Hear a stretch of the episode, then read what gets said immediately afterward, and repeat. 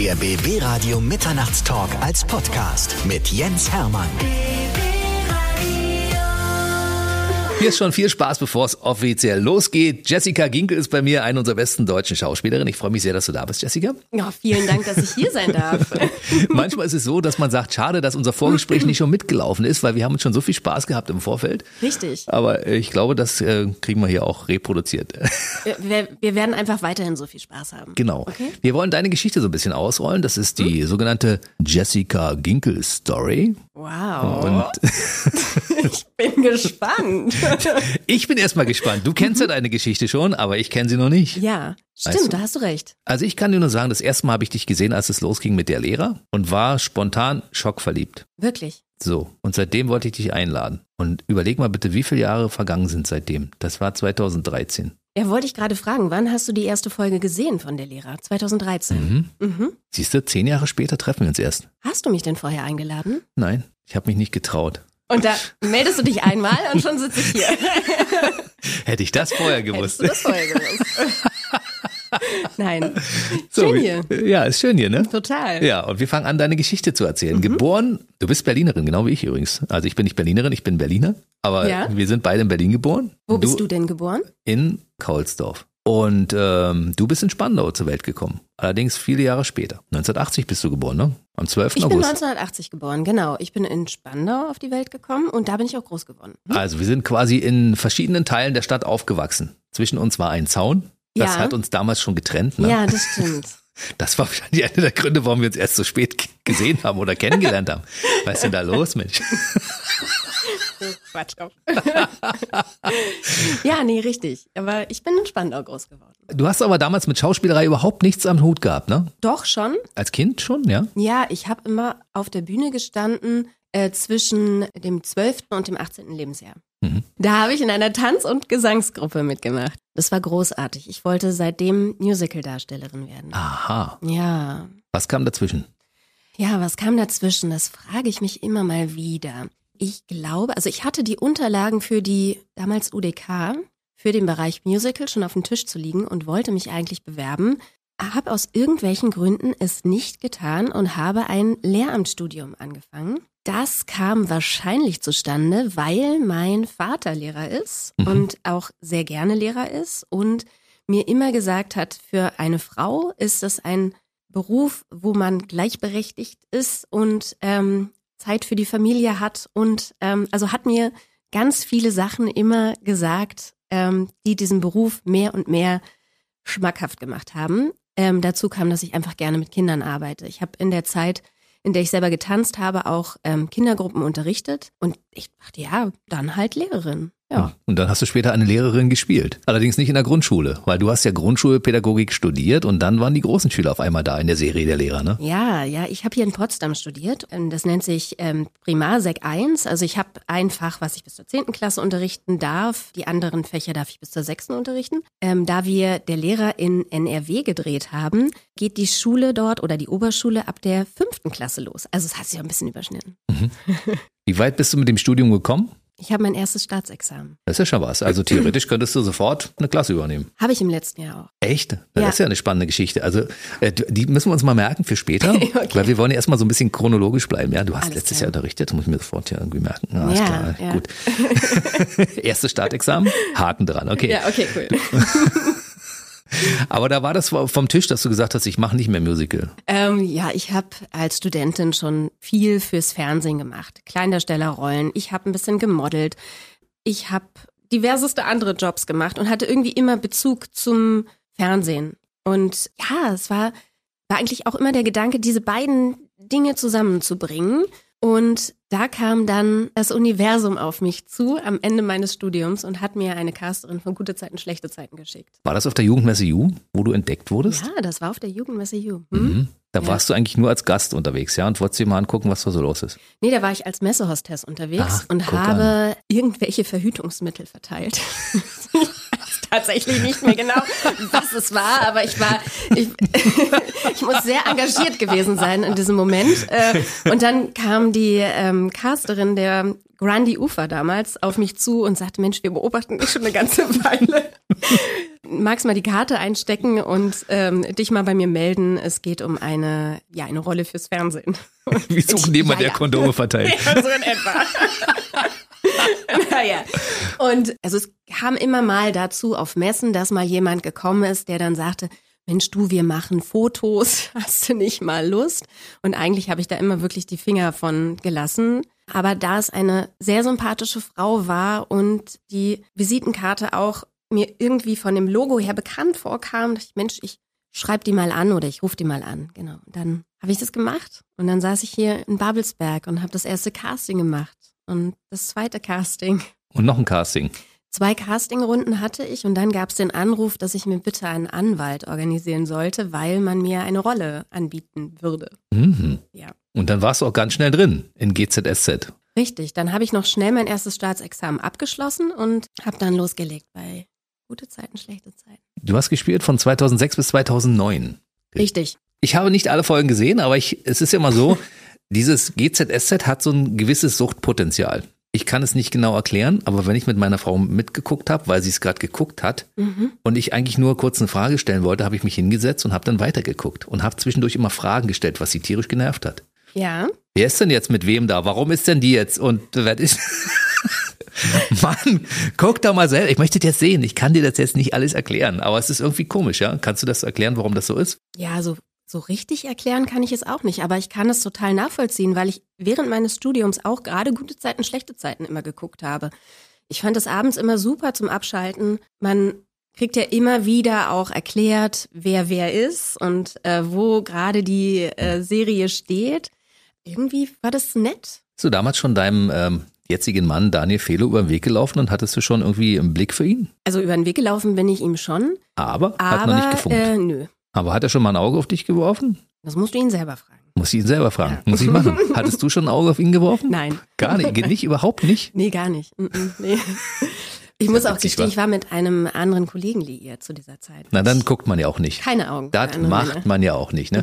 Warum hast du dann eigentlich damals mit GZSZ aufgehört? Weil das ist ja eigentlich eine gute Serie gewesen, die damals auch extrem, genau wie heute, extrem gute Quoten produziert hat. Ne? Absolut. Aber ich habe ja dieses Geschenk der Schauspielerei im Nachhinein bekommen. Also ich hatte das Gefühl, ich muss da noch gucken, was es noch gibt, welche Möglichkeiten ich noch habe. Ich wollte noch andere Figuren spielen, noch, bevor ich wieder zum Lehramt zurückgehe. Das war der Plan?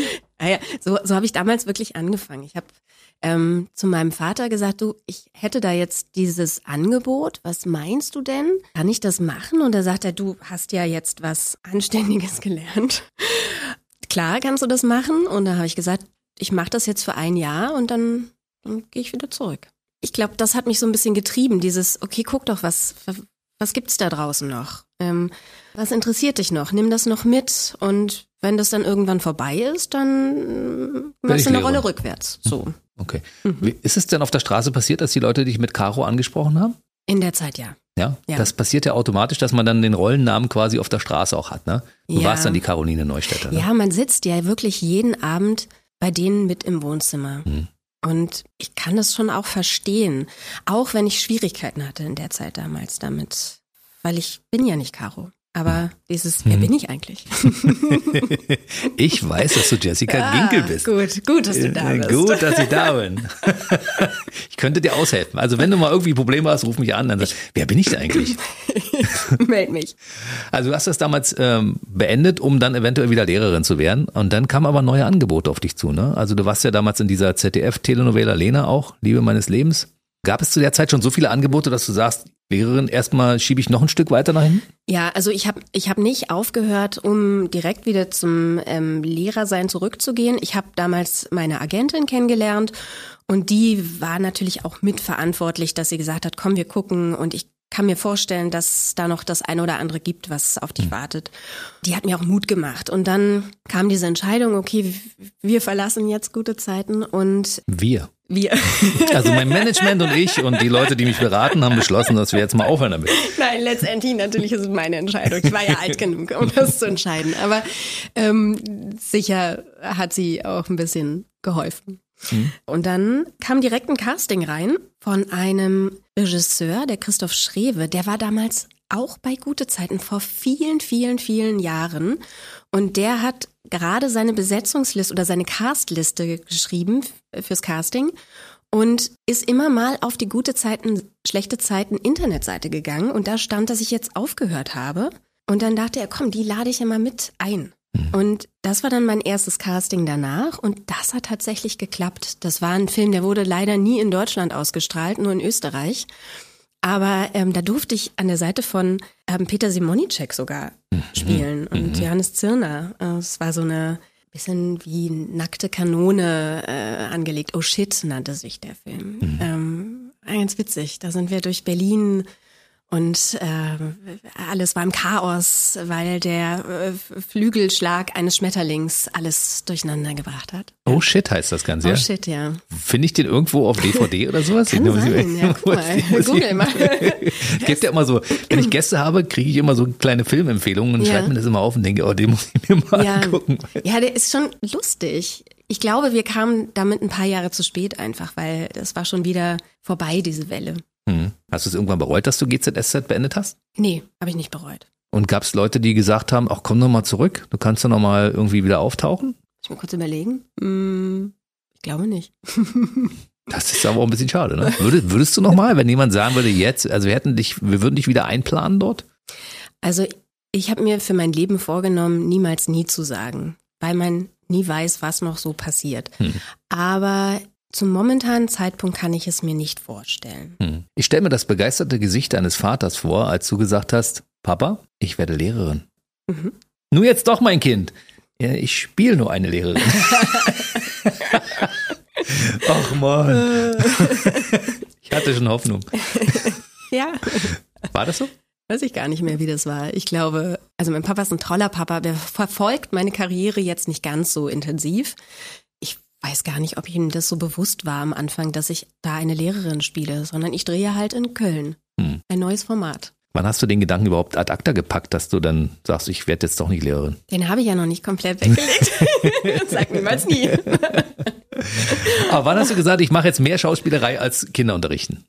Nein, das habe ich, glaube ich, schon gemacht, ähm, als ich mich fürs Fernsehen entschieden habe. Mhm. das, diese, dieser Gedanke, das mache ich jetzt mal für ein Jahr, der war dann schon relativ schnell weg, als man dann in diesem ganzen ähm, Kreislauf drin war. Und ich mache das total gerne. Ich stehe wahnsinnig gerne vor der Kamera. Ich leihe gerne Figuren, mein, meinen ganzen Körper, mein ganzes Denken und mache das sehr, sehr gerne. Wie leihst du deinen Figuren deinen Körper? Das möchte ich jetzt naja, mal. Naja, ich schlüpfe ja da quasi rein. Ach so, Ach so, so. meinst du das. Ansonsten, ne, rent a Körper. du könntest meinen Körper mieten. Was? Ja. Oh mein Gott. Du hast ja gesagt, wir können ein bisschen was rausschneiden. Ne? Ich würde das gern drin lassen. Oh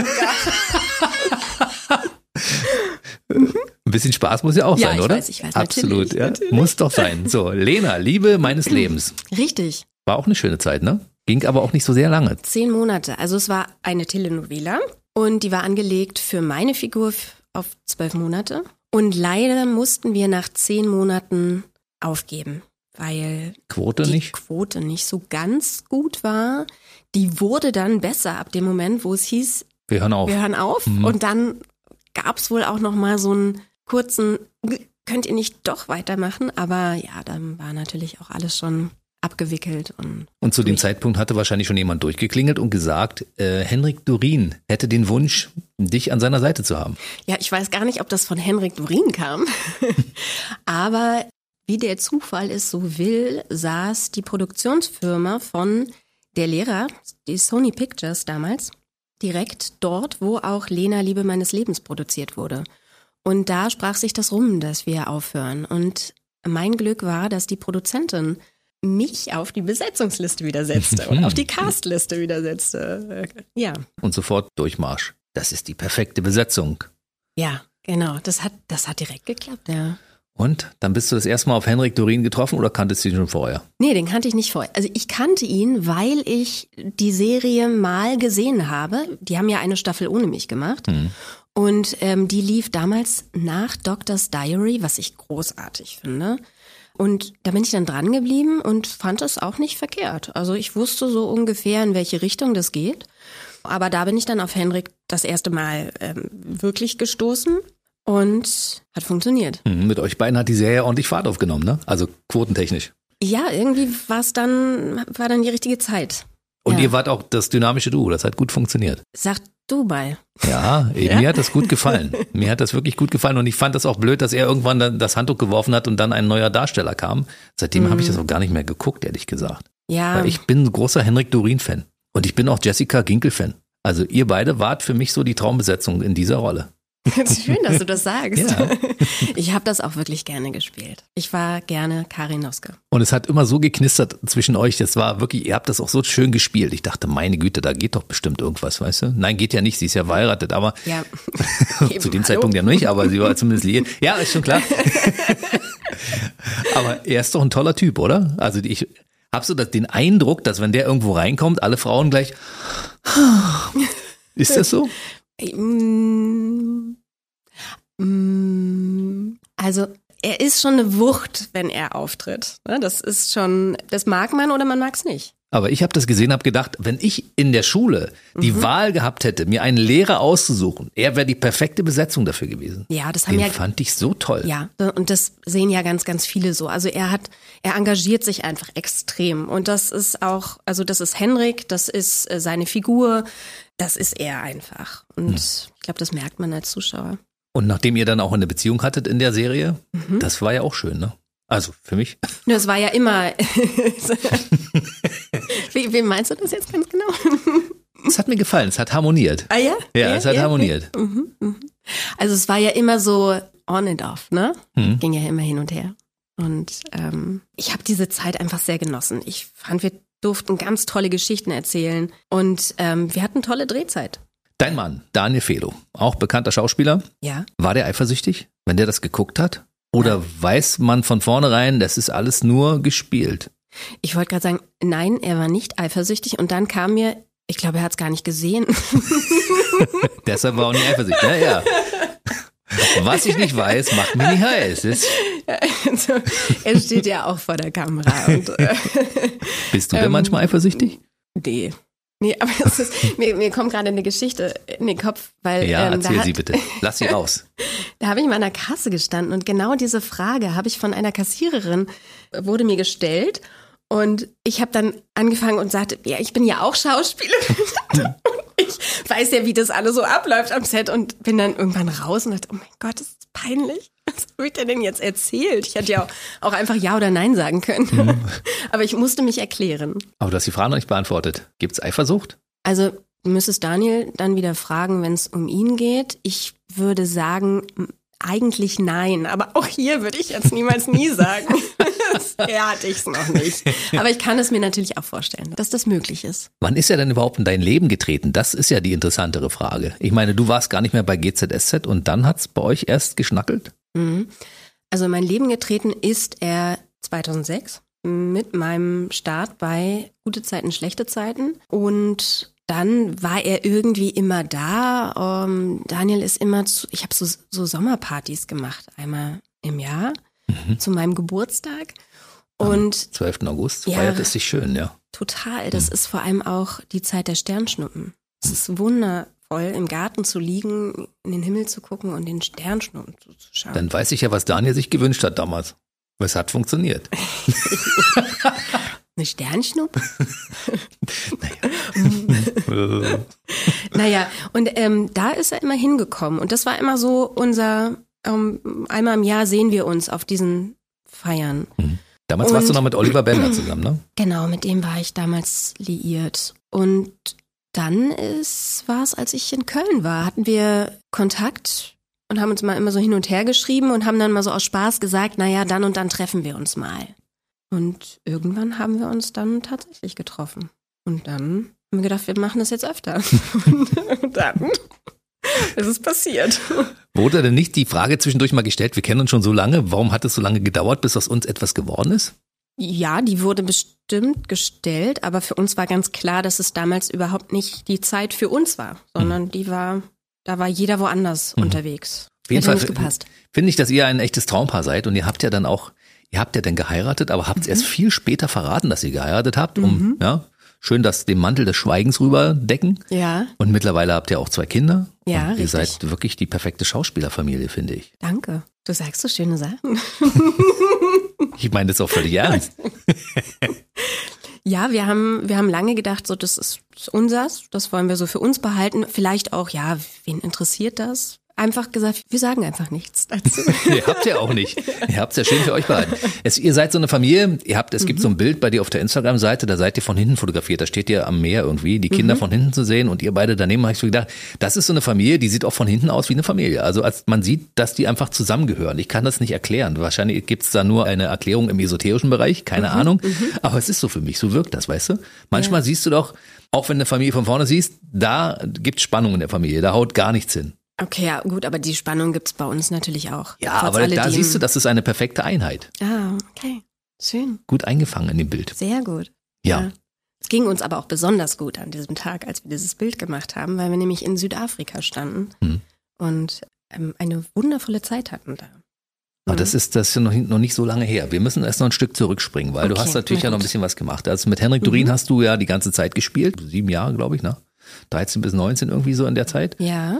Ziemlich lange. Hast du dann nebenbei noch andere Sachen spielen können oder hat die Serie der Lehrer dich komplett in Anspruch genommen? Ja, also die, die Serie ist ja auch im privaten Bereich ganz wichtig für mich gewesen, weil ich habe meine beiden Kinder in dieser Zeit bekommen. Hm. Und als unser Sohn zehn Wochen alt war, habe ich wieder angefangen zu drehen. Und die Produktionsfirma, das ganze Team, hat das aber so unterstützt, dass ich mein Kind permanent dabei hatte. Mhm. Mit meiner Mutter oder meiner Schwiegermutter, die haben sich immer abgewechselt, Die leben ja beide in Berlin. Deswegen habe ich eigentlich die Zeit, in der ich nicht gedreht habe, vor allem dann zu Hause verbracht mit der Familie und war dann mehr für die Kinder da und ähm, habe das Familienleben sehr genossen. Ja, war es ja eigentlich perfekt, ne? Das hat genau gepasst. Ja, das war toll. Das war super. Kam dann halt nur irgendwann der Moment, wo man dann feststellt, okay, wir drehen in Köln und ich lebe oder ja, die Familie lebt in Berlin. Und das ist, das wurde dann natürlich immer schwieriger, je älter die Kinder werden. Und ähm, die haben ja dann auch mehr und mehr soziale Kontakte. Und dann mussten wir uns entscheiden. Ich auch. Mhm. Und du hast dich dagegen entschieden. Also du hast quasi das Handtuch geworfen, ja? Ja, ja. Also es hätte durchaus noch weitergehen können. Ja. Ja. Und, und, und Henrik hat gesagt, okay, wenn Jessica nicht mehr da ist, dann höre ich auch auf. Nee, er hat ja noch ein bisschen weitergemacht. Ich könnte jetzt irgendwas erzählen und ihm irgendwas in den Mund legen. Er war so traurig, dass ich nicht mehr da war. Und dann Das hat er auch bestimmt auch irgendwann so. gesagt, oh, jetzt gehe ich auch. Nee, weiß ich nicht. Er hat es ja noch eine Staffel ohne mich gemacht. Und ähm, genau, und hat dann entschieden, dass er geht. Ich glaube nicht, dass das jetzt an mir lag. Da sind bestimmt ganz viele Sachen zusammengekommen. Vielleicht war ich ein kleiner Miniteil.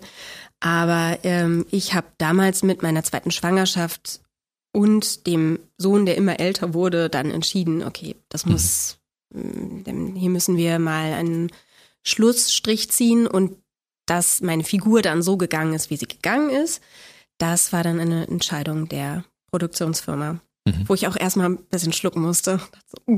Okay, da sind echt alle Türen zugehauen. Ja, dann ist, wenn man tot ist, ist man tot. Ne? Das ist, äh, Ja, das war Ja. für mich auch. ja.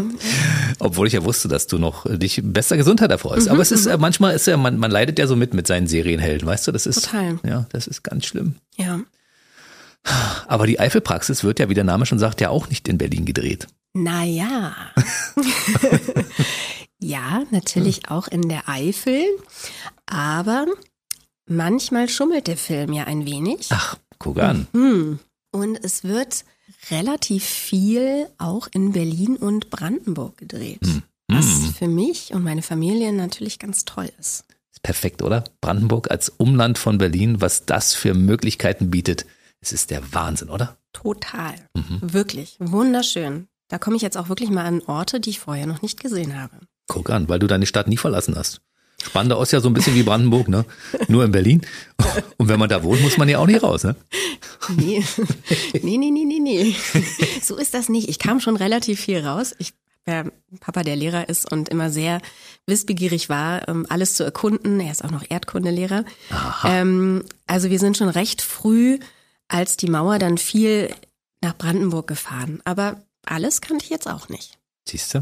Wie viel Prozent der Eifelpraxis werden in Brandenburg gedreht? Ist das eine Frage, die wir den Zuschauern jetzt stellen wollen? Nein, das möchte ich von dir wissen. Weil wenn du sagst, also äh, 80 Prozent Brandenburg sind äh, in der Eifelpraxis drin, wäre natürlich der Wahnsinn, ne? Oh Gott, ich krieg jetzt hoffentlich keinen Ärger mit den Machern. Aber Ähm, viel schon, ja? Ich würde sagen 60 Prozent. Das ist ja schon Wahnsinn, ne? Mhm. Was dieses schöne Land Brandenburg für Potenzial besitzt. Ja? Wir können einfach auch Eifel sein, Mhm. wenn wir wollen.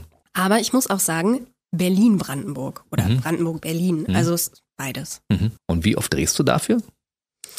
Äh, Wir produzieren zwei Filme im Jahr Mhm. und das ist so eine Zeit, ein Zeitraum von etwa drei Monaten. Und da hast du dann aber auch wenig Zeit, als Familienmanagerin deinen Job zu Hause zu machen. Oder funktioniert ja, das nee, trotzdem? in der Zeit bin ich eigentlich komplett raus, außer an den Abenden. Also ich kann mich dann noch abends ins Bett kuscheln und noch was vorlesen. Oder an den Wochenenden bin ich da. Aber äh, die komplette Woche bin ich eigentlich raus aus dem Geschehen. Und freue mich, wenn Daniel viel Zeit hat in der Zeit. Oder dann halt unsere Großeltern oder unsere Eltern. Da sagen, er- meine, er dreht ja auch fast, also er dreht jeden Tag bei GZSZ, ne? Also da dann am, abends noch die Kinder zu versorgen und zu bespaßen, ist ja auch nicht so einfach. Ja, zeitweise. Mittlerweile dreht er ja nicht mehr, aber er hat viel auch gedreht. Wir haben auch schon äh, verrückte Sachen gemacht, also verrückte Sachen in Anführungszeichen. Er hat mal auf Rügen gedreht und in dieser Zeit habe ich in der Eifel in der Eifel gedreht. Hm. Und dann war die Frage, okay, was machen wir? Wohin mit den Kindern? Es waren gerade Schulferien und somit ist sind alle mit nach Rügen gegangen. Also ähm, meine Mutter, meine Schwiegereltern und die Kinder, ähm, weil wir dachten, dort ist es der angenehmere Ort für die Familie ähm, zu sein und man ist trotzdem noch irgendwie als Eltern ein bisschen Mhm. da. Schön. Ja. Aber du drehst ja zwischendurch auch in Köln, also Sogo zum Beispiel findet ja in Köln statt. Das Mhm. heißt, du musst dann wieder weg. Also du bist auch ständig unterwegs hier zwischen Berlin und dem Rest Deutschlands, oder? Ja, immer mal wieder. Hm?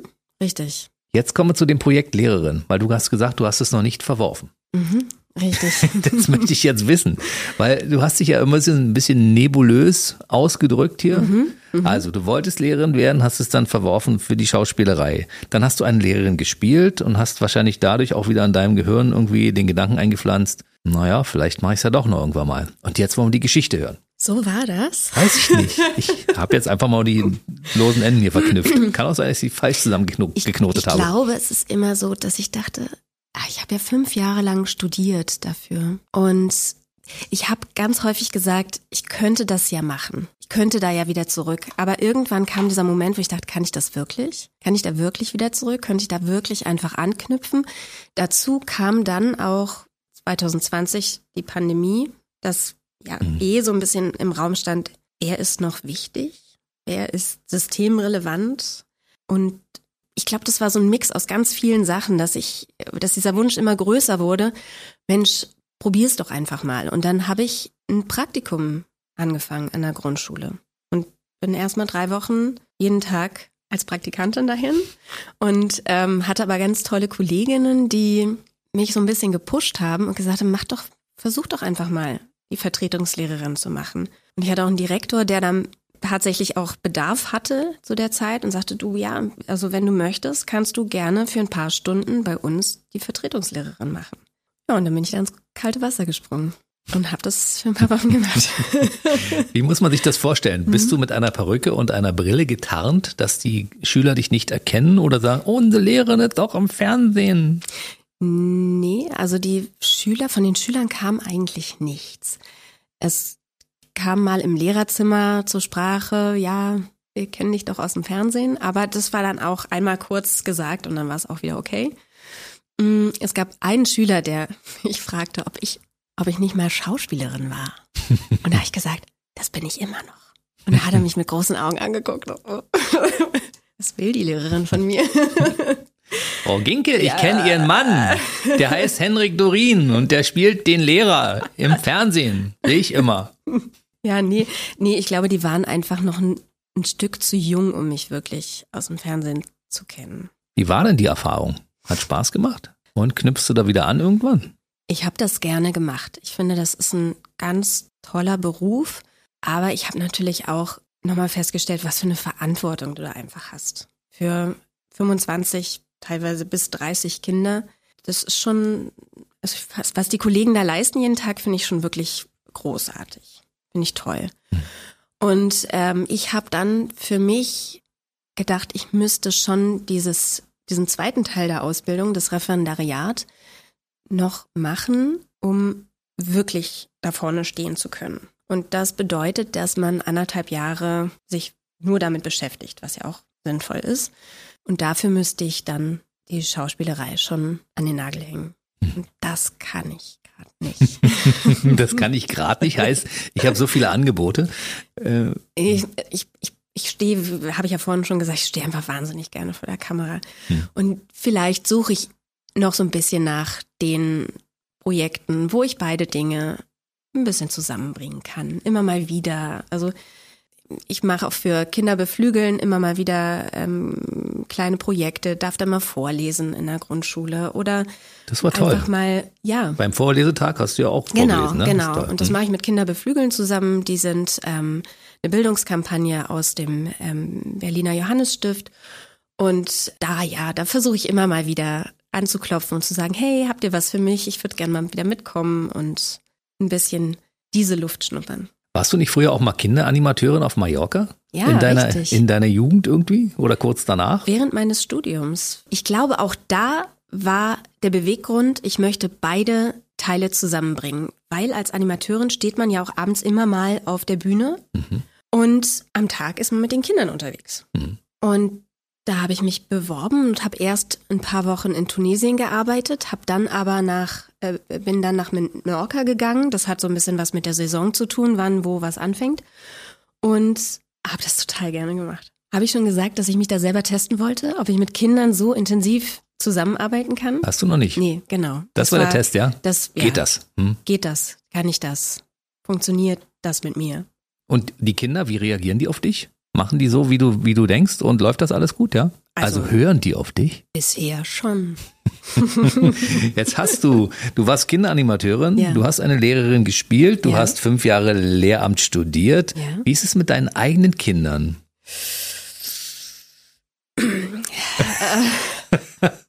Konntest du diese unglaublich Hm, tollen Fähigkeiten, die du erworben hast, hm. auch anwenden? Also, unser Sohn hat ja, wie ganz viele andere Kinder, das Pech gehabt, während Corona eingeschult zu werden und auch unglaublich viel von uns beschult zu werden. Hm. Und ich als Lehrerkind, als studierte Lehrerin, habe vielleicht noch mal den Anspruch, es besonders gut zu machen. Oh, das muss doch klappen. Und ich glaube, unser Sohn verzweifelt immer mal wieder. Ich hatte mit meinem Vater mal drüber gesprochen, der zu mir sagte, naja, du hast es ja auch nicht anders gelernt. Wir konnten ja auch nie zusammen Hausaufgaben machen, ohne dass es am Ende irgendwie ausartete in äh, Das kann ich mir vorstellen. Einer Mann, heult. Kind, die habe ich schon fünfmal erklärt. Muss man da langsam auch begreifen. Ja, ja, ja. Und ich habe festgestellt, je lockerer ich da lasse, desto besser wird es. Ja. Beantwortet das deine Frage? Ja, du darfst nicht Druck aufbauen. Ne? Ich wollte nur wissen, ob das tatsächlich auch funktioniert. Weißt du, ich meine, du hast es ja, hast die ganzen Fähigkeiten aber um, hast es studiert, hast es gespielt und dachte, jetzt kann man ja vielleicht einige Dinge auf die eigene Kindererziehung übertragen. Und dann stellst du fest, oh, funktioniert ja gar nicht so. Aber man hört das ja immer wieder, dass gerade Lehrer Kinder oder Kinder von Erziehern oft es nicht so leicht hatten. War es bei dir so, ja? Ja, ja, bei uns war es so. Ich habe mit meinem Vater irgendwann den Deal gehabt, dass er nicht mehr mit mir die Hausaufgaben macht, dafür aber meine Noten stimmen. Mhm. Und dann habe ich mich so angestrengt, weil ich einfach nicht mehr mit ihm lernen wollte. Warst du eine gute Schülerin? Nee, ich war keine wirklich gute Schülerin. Ich war keine fleißige Schülerin. Ich habe ja gerade in der Oberschule nur Gedanken fürs Tanzen und fürs auf der Bühne stehen gehabt und alles andere war, pff, Kein Platz für was anderes. ja, Hauptsache irgendwie, das, das, das läuft so nebenbei. Mhm. Naja, Was ist aus diesem Leben geworden? Ne? Jetzt bist du kurz über 14, hast schon so viel erlebt und so viele Filme gespielt und äh, lebst quasi deinen Traum, Ja, total. wo alles drin ist. Ja. Voll schön. Das ist super, oder? Total. Ein schönes Total. Lebensmodell. Ja, ich finde, das ist so, das ist so toll, dass man gerne zur Arbeit geht und sich wohlfühlt mit dem, was man tut. Mhm. Ich wünschte, jeder hat das. Ich habe das auch. Ich habe meinen Traumberuf. Cool. Ich wollte nie was anderes machen außer Radio. Ich mache Radio. Und zwar tagtäglich. Und mich Ach muss man nicht zur Arbeit zwingen, weißt du? Ich Ja. gehe hier freiwillig her. Ja, das ist toll. Ja. Und äh, ich höre öfter mal die Frage, willst du nicht langsam nach Hause gehen? Och, naja. ja, ich kann noch mal durchwischen hier. ich mache nur schnell das fertig hier. Was machst du denn aktuell gerade? Ähm, ich weiß, dass du in einem Krimi mitgespielt hast. Bei RTL hast du irgendwie die Schwester eines Ermittlers gespielt. Was liegt noch so an bei dir? Was können wir, worauf können wir uns demnächst freuen? Ja, also wir haben ja zwei Eifel-Filme auch in diesem Jahr gedreht. Die kommen hoffentlich bald. Mhm. Dann kommen, was du gerade gesagt hast, ähm, eine neue Krimireihe für die, A die ARD, wollte ich sagen, um Gottes Willen. RTL. Auch Dann- drei Buchstaben, ja.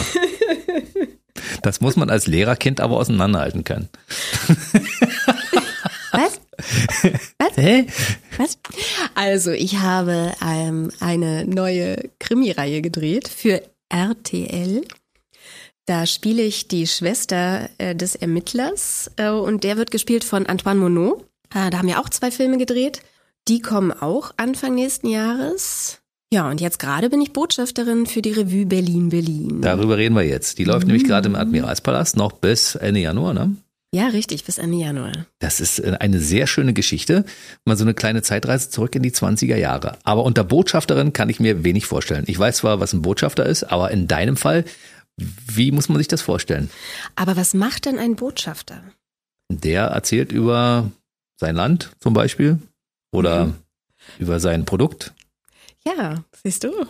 Und das machst du auch. Genau, das darf ich auch machen. Mhm. Also es war, die Voraussetzung war, man muss aus Berlin kommen. Mhm. Passt. Passt. Haken. Genau. Und, Obwohl Spandau, da würden einige sagen, Moment. ah ja, stimmt, das ist auch nochmal so ein extra Thema. Habe ich aber tatsächlich erst äh, während meiner Zeit in Potsdam mitbekommen, dass das was ähm, Spezielles ist, aus Spandau zu Das kommen. ist wie das Saarland in Deutschland, weißt du? Okay. ja, jetzt weiß ich Liebe Spandauer, wir lieben euch auch. Ja. Wie war äh, Berlin bei Spandau, sagt man. Ne? Mhm. Ja, genau. ähm, Erste nee, Bedingung, genau, du musst also Berlinerin, Berlinerin sein. sein, Ja? Mhm. das bin ich. Und ähm, das zweite war, dass man die Revue gut findet, Fan der Revue ist. Mhm. Und das war ich, nachdem ich sie im Sommer in der Semperoper in Dresden gesehen habe. Und da bin ich sofort raus und habe gesagt, ja, also für dieses Stück schwärme ich wahnsinnig gerne. Ich finde, das ist ein tolles Spektakel, eine gute Unterhaltung. Die Geschichte des Admiralpalasts mit dem Admiral, seinem Kompagnon Kutte, die durch das Programm führen. Das sind mitreißende Songs, die, glaube ich, jeder von uns im Ohr hat. Marlene Dietrich, Mhm. den Comedian Harmonists. Ja, es sind großartige Darsteller auf der Bühne, mit denen ich gerne getauscht hätte. Das heißt, ich äh, fra- frage mal an dieser Stelle ganz offen, Mhm, ja. hättest du Bock drauf, wenn jemand sagt, wir hätten eine Rolle für dich? Ja, hätte ich Bock drauf. Nun ist die Marlene Dietrich aber schon besetzt. Ja, Aber die hättest du auch machen können, wa? Ja, ich, also wenn stimmlich passen würde, dann hätte ich es auch machen können. Aber da sind so die ganzen 20 Jahre Stars sind da auf der Bühne zu sehen. Ja, Die sind alle auf Josephine der Bühne zu Baker. sehen. Genau. Und ähm, alles ist eingebettet in eine, eine wirklich tolle Handlung, die auch eine Tiefe hat. Also es gibt auch den Moment der Machtergreifung der Nazis, was Mhm. thematisiert wird. Da stockt ein, einem schon mal ein Moment der Atem, aber die Revue schafft es trotzdem die Kurve zu bekommen und den Zuschauer mit einem guten Gefühl nach Hause zu schicken. Aber mit so einem kleinen Fünkchen von Nachdenken. Also so, dass wir das, was wir haben, unsere demokratischen Werte, dass sie nicht selbstverständlich sind, dass wir also schon jeden Tag auch daran arbeiten sollten, dass sie uns erhalten bleiben.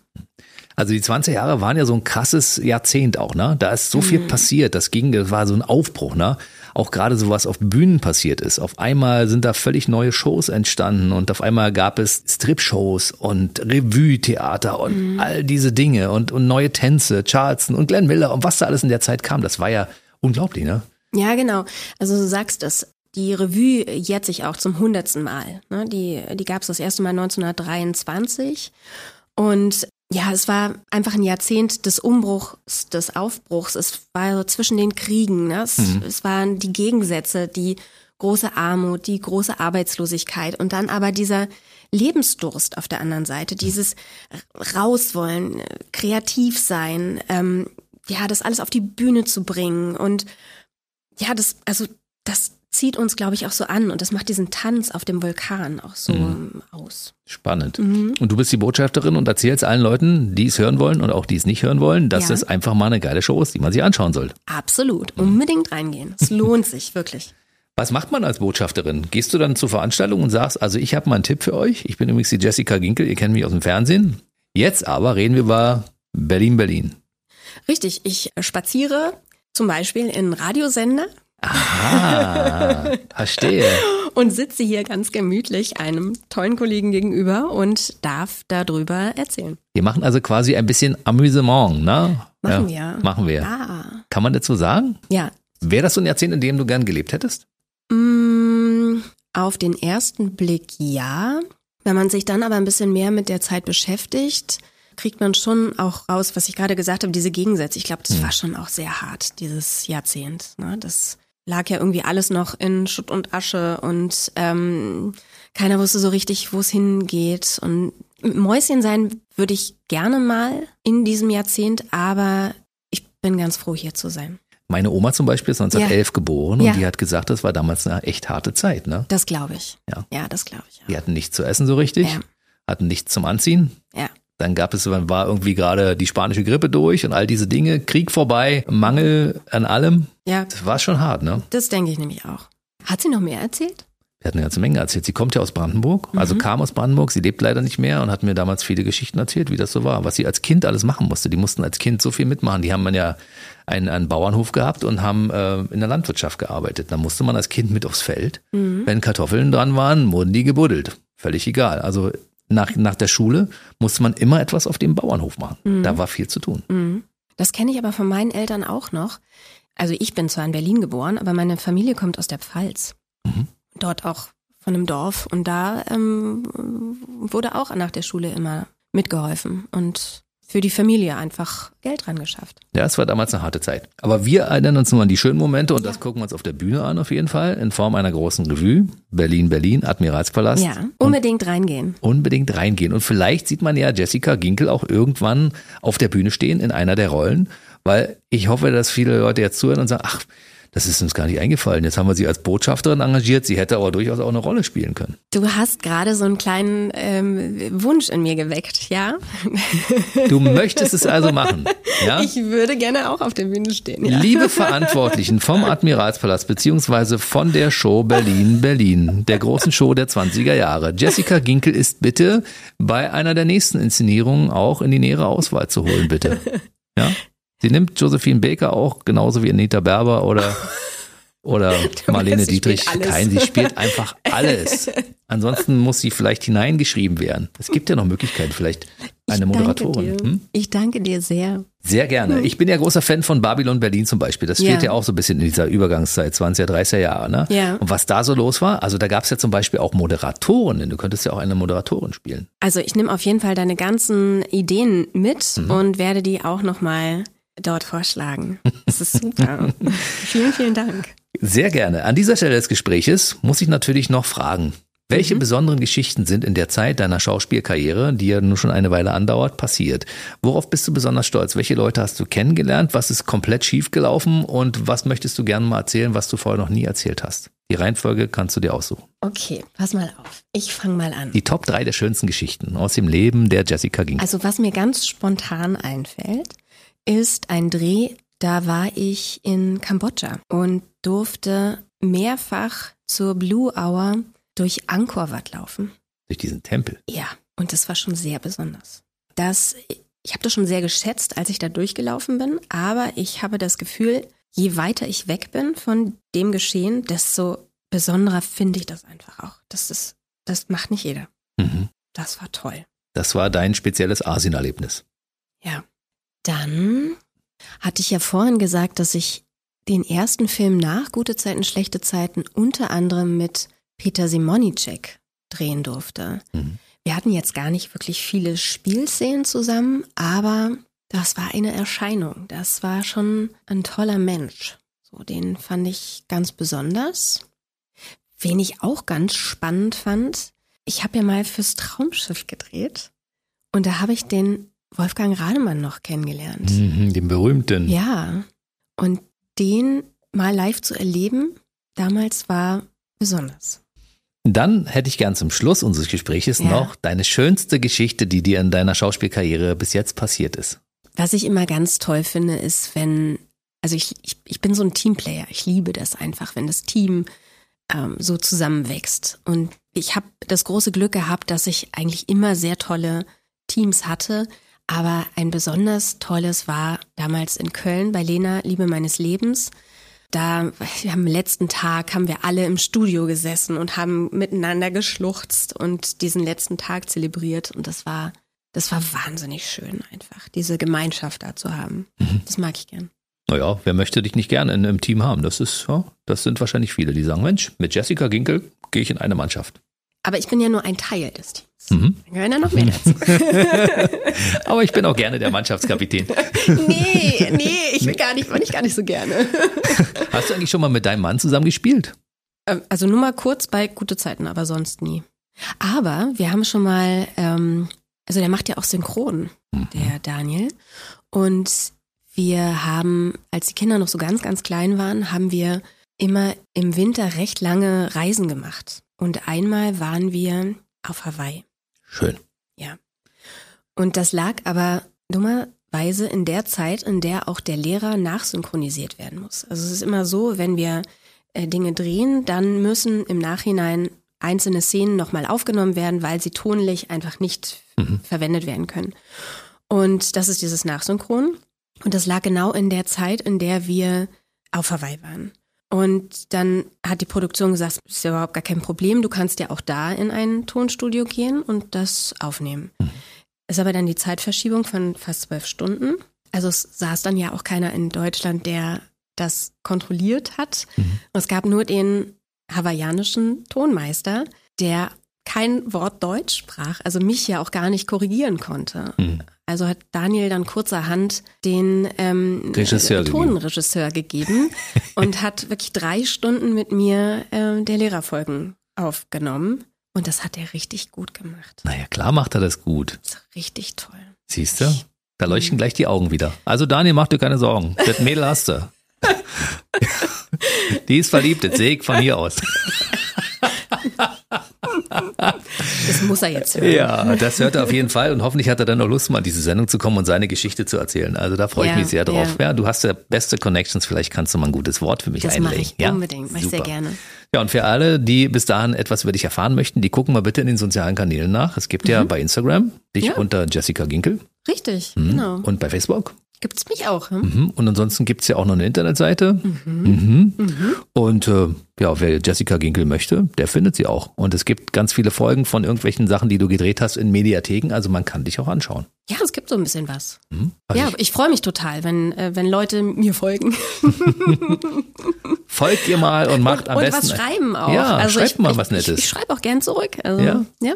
Und hinterlasst mal bitte ein Gefällt mir.